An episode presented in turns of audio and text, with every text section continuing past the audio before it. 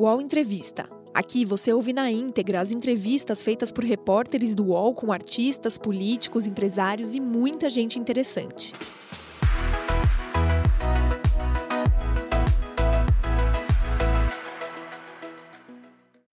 Olá, bom dia. Agora são 10 horas e 5 minutos de volta ao vivo aqui no canal UOL. Como você já sabe, nesse horário temos sempre um encontro aqui para o UOL Entrevista. Ouvir é, justamente personalidades políticas brasileiras, culturais e de outras áreas para a gente debater o nosso país. Presidente nacional do MDB, Baleia Rossi, tem 49 anos. É formado em Direito e está em seu segundo mandato como deputado federal. Em sua atuação na casa, votou contra a PEC dos precatórios, apresentou uma proposta de reforma tributária que unificava cinco impostos e foi líder do MDB até o ano passado. Também concorreu à presidência da Câmara, mas foi derrotado pelo candidato do governo, Arthur Lira. Durante sua carreira política, Baleia Rossi foi deputado estadual em São Paulo e vereador em Ribeirão Preto entre 1993 a 2003. Também teve passagens pela TV, um programa que levava o seu nome foi exibido por cerca de 10 anos em emissoras do interior de São Paulo. Hoje ele é um dos principais defensores da pré-candidatura de Simone Tebet à presidência da República pelo MDB. Simone chegou a concorrer à presidência do Senado neste ano, mas perdeu para Rodrigo Pacheco. A senadora também ganhou destaque durante a sua atuação na CPI da Covid e é um nome que tenta se consolidar como terceira via. O MDB e o xadrez político de 2022 e as votações do Congresso Brasileiro são alguns dos assuntos do UOL Entrevista de hoje com Baleia Rossi. E comigo nessa entrevista, os dois dos nossos colunistas de política, Josias de Souza e Kennedy Alencar. Deputado Baleia Rossi, muito obrigada por atender o convite do UOL. Seja muito bem-vindo ao nosso programa. Obrigado, bom dia a todos que acompanham essa entrevista do UOL. Obrigado, Fabiola. Também é um prazer poder conversar sobre a política nacional com o Josias e com o Kennedy, que são dois grandes jornalistas que analisam o dia a dia da política no nosso país. Estou à disposição para falar do movimento democrático brasileiro e das ações do nosso partido visando as eleições de 2022. É isso, Kennedy. Bom dia. Olá, Fabiola. Bom dia para você, para quem está nos assistindo, para o deputado, para o Josias. Bom estar tá aqui. Bom dia, Josias, mais uma vez. Bom dia, Fabíola. Bom dia, Kennedy. Bom dia, deputado. Muito obrigado por nos atender. Vamos lá, vamos começando falando de Simone Tebet, que eu acho que é super importante, né? A única mulher até agora é, como pré-candidata aí, na, os nomes que aparecem como pré-candidata, a única mulher que apareceu até agora, que algum partido colocou né, como pré-candidata. Queria saber sobre esse lançamento da pré-candidatura dela, se realmente isso está marcado agora para o dia 8 de dezembro, e se com a confirmação de João Dória como pré-candidato do PSDB, a confirmação de Sérgio Moro ali como ainda não foi confirmado como pré-candidato, mas tudo dá a entender que sim. Se isso muda alguma coisa na configuração do MDB é, eh, e como é que estão essas negociações é, até para o lançamento da candidatura de Simone Tebet, deputado? Nós estamos trabalhando agora firmemente para o lançamento da pré-candidatura da Simone para o próximo dia 8 eh, de dezembro, a semana que vem, na quarta-feira. Foi um processo eh, de uma grande discussão dentro do partido. Eh, o MDB é o maior partido do Brasil, porque é um partido que saiu muito fortalecido das eleições, da última eleição municipal. Nós temos 800 prefeitos eleitos, nós temos mais de 7 mil vereadores eleitos, nós temos mais de 700 vice-prefeitos eleitos no Brasil. O MDB é um partido municipalista, tem muita força nos quatro cantos do país e o amadurecimento da candidatura própria aconteceu no amplo debate com a nossa base. Nós já tivemos oportunidades de lançar candidatos que eram bons candidatos, que representavam uh, uh, uh, boas propostas para o país, mas infelizmente o MDB não teve sucesso. Muitas vezes porque eram candidatos que simbolizavam mais a vontade da cúpula partidária. Dessa vez, nós fizemos uma construção, conversando com a nossa bancada federal, com a nossa bancada no Senado, nós temos 34 deputados federais, 15 senadores, conversamos com todos os presidentes estaduais do partido e hoje há uma ampla maioria do partido querendo, apoiando e vislumbrando a possibilidade real de crescimento da candidatura da Simone Tebet como a única mulher colocada como pré-candidata à presidência da República. Claro que nós vamos dialogar com os outros partidos do centro, nós somos radicalmente a favor da democracia, nós defendemos a Constituição, a relação é, é, é, respeitosa entre, entre as instituições e aqueles que pensam como a gente precisam sentar à mesa para buscar uma alternativa aos extremos. A ideia é exatamente essa: a gente fazer com que a Simone Tebet seja pré-candidata à presidência da República e eu acredito no seu crescimento e acredito que ela possa liderar este movimento de união de partidos do centro para ser uma alternativa mais equilibrada, mais moderada, de busca de consensos para enfrentar os graves e grandes Agora, problemas que nós quando, temos no nosso quando país. O senhor fala, quando o senhor fala ela liderar, seria ela encabeçar a chapa ou não? Ela poderia ser vice de alguns desses nomes também que aparecem. Por exemplo, uma chapa Sérgio Moro e Simone Tebet, ou João Dória e Simone Tebet. Eu acredito Tomou até uma água depois dessa. Da Simone. eu acredito no crescimento da Simone. Eu acho é. que a é. Simone demonstrou que ela é muito capaz, ela é muito preparada. Ela foi prefeita de Três Lagoas, depois foi reeleita.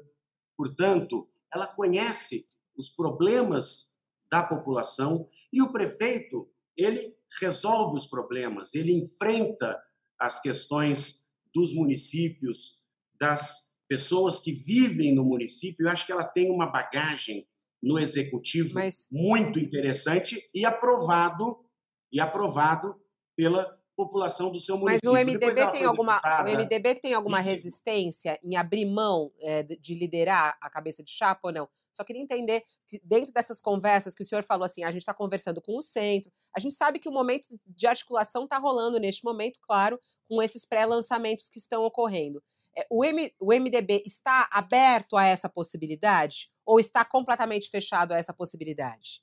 Eu tenho conversado com o presidente do PSDB, o Bruno Araújo, tenho conversado com o Bivar, que é o presidente do União Brasil, tenho conversado com a própria Renata Abreu, do Podemos, tenho conversado com o Kassab, do PSD, com o Roberto Freire, do Cidadania, com o Pena, é, do PV, com outros líderes partidários, eu entendo que é, para que o Centro Democrático tenha maior competitividade, nós vamos precisar sentar à mesa, deixar as vaidades de lado e verificar quem é que pode liderar uma candidatura majoritária como alternativa do centro.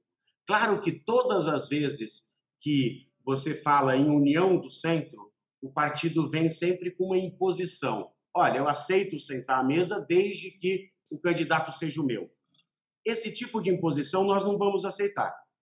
Eu toparia uma chapa Simone Tebet presidente com qualquer um desses pré-candidatos na vice dela. Acho que é possível. Agora, entendo que todo partido, para sentar à mesa, precisa ter a humildade de, claro, ao querer receber apoio, precisa admitir a possibilidade de apoiar alguém. Acho que é essa construção que nós temos que fazer. Neste momento, nós vamos trabalhar para o crescimento e o fortalecimento da nossa pré-candidata Simone me permita, me Agora, permita, dialogando deputado, com os demais partidos. Me permita, deputado, formular a pergunta de uma outra maneira. Nós temos um cenário, o cenário está posto. O senhor chamou aí de é, preciso construir uma alternativa ao que o senhor chamou de extremos. Então, você tem, é, para levar em consideração essa sua definição, num extremo há o Lula, no outro extremo há o Bolsonaro. E há uma série de outros candidatos, agora também a senadora Simone Tebet, roçando cotovelos ali ou até mais abaixo. O que eu queria lhe perguntar é, Primeiro, o senhor acha que se não houver um entendimento nisso que se convencionou chamar de centro, a vida do Bolsonaro e do Lula fica mais fácil? Segundo lugar, quais são os critérios que o senhor acha que devem ser levados em conta na hora que os partidos sentarem à mesa? É a pesquisa? É o fato de ser o ineditismo de ser uma mulher? É, quais são os critérios que o senhor acha que serão levados em conta durante essa negociação? Olha, Josias, é, claro que nós vamos ter aí um longo período, até março, abril do ano que vem, nós vamos ter a janela, e acredito que as definições começam a ocorrer depois do fechamento é, da janela. E eu acredito no fortalecimento e no crescimento da Simone.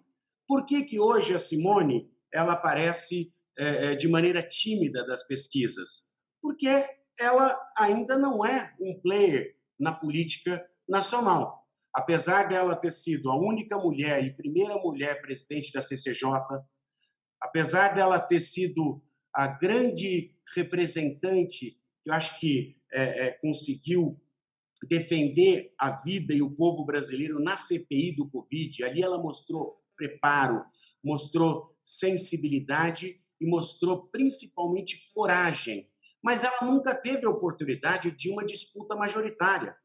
Isso faz com que ela não tenha ainda a competitividade necessária nas pesquisas, que são um retrato é, do que existe hoje. Mas aí o senhor não me respondeu. O senhor acha que a pesquisa vai ser o principal critério? Em segundo lugar, não havendo entendimento, a vida dos dois extremos ficará facilitada? Eu acho que hoje o Bolsonaro torce para que o Lula esteja com ele no segundo turno e vice-versa. Acho que o Lula torce para que o Bolsonaro esteja no segundo turno com eles. Eu acho que os extremos eles é, é, é, é, é vivem um do outro. Eles acabam alimentando numa guerra ideológica, numa narrativa de falsos problemas, de tentar lacrar na rede social, de tentar é, criar é, é, é, factoides que acabam é, desviando um pouco a atenção da população naquilo que é mais importante, que é apresentar um projeto para resolver os problemas das pessoas. Hoje nós temos o presidente Lula com recall gigante nas eleições, na, na, nas pesquisas, claro, foi presidente da República, cumpriu um papel importante no seu governo de melhorar a vida das pessoas, principalmente os mais pobres. Eu lembro quando os programas sociais é, é, foram lançados, que nós tivemos uma diminuição da pobreza, da miséria, algo que hoje, infelizmente, está retornando. E acho que é, é, é, o presidente Lula já teve o seu momento, já deu a sua contribuição. Quer dizer, nós precisamos olhar para frente com alguma candidatura que simbolize esperança para o povo brasileiro. O atual presidente, nunca ninguém teve a oportunidade de mudar o Brasil para melhor, com as condições de um Congresso reformista, como o presidente Bolsonaro. Nós votamos a reforma da Previdência, mas depois nós não tivemos mais nenhum projeto impactante. Por exemplo, reforma administrativa. A reforma administrativa que está é, é, é, é, pautada na Câmara dos Deputados, ela não combate privilégios, ela é, não mexe naquilo que é, é, é, importante reformar o Estado brasileiro para dar agilidade, para conseguir fazer investimentos em educação, saúde, é, é, em segurança. nós temos uma reforma tributária, que eu sou autor, que foi trabalhada nos últimos dois anos, que foi engavetada. E colocaram no lugar um, uma reforma do imposto de renda que única e exclusivamente aumenta a carga tributária no Brasil. No momento de pós-pandemia, que nós precisamos dar oportunidades para a população, o governo quer aumentar a carga tributária. A PEC é, é, é, do furateto, a PEC do calote, é outro exemplo de, de irresponsabilidade fiscal. Nós não podemos perder oportunidades de melhorar o país, de ter, como a Simone Tebet acredito que simboliza responsabilidade fiscal, se pegar todas as votações dela no Senado, ela mostra essa capacidade de olhar com carinho e com respeito para a responsabilidade fiscal. Não dá para ter gastança de dinheiro público quando, como se teve anteriormente, onde a inflação cresceu, onde os juros cresceram, onde o desemprego é, é, cresceu. E com sensibilidade social. Então, eu entendo que, para os extremos, um depende do outro. O maior medo que eles têm é que a gente consiga viabilizar uma candidatura mais equilibrada, mais moderada, que apresente um projeto para o país. E é essa a nossa, é, o nosso grande desafio. É fazer Deputado. com que o centro não se divida para não perder competitividade.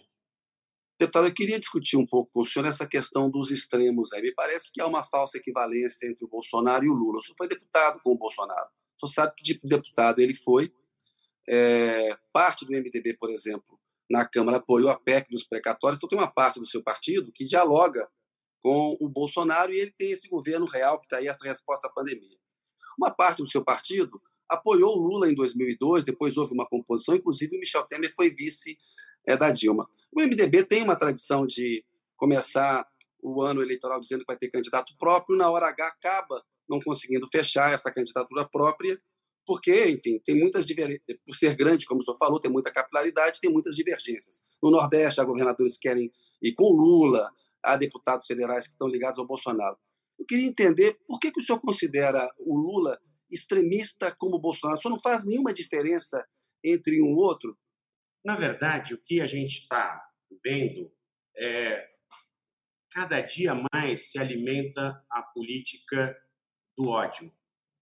Nós não podemos mais aceitar essa coisa de brasileiro contra brasileiro, de nós contra eles.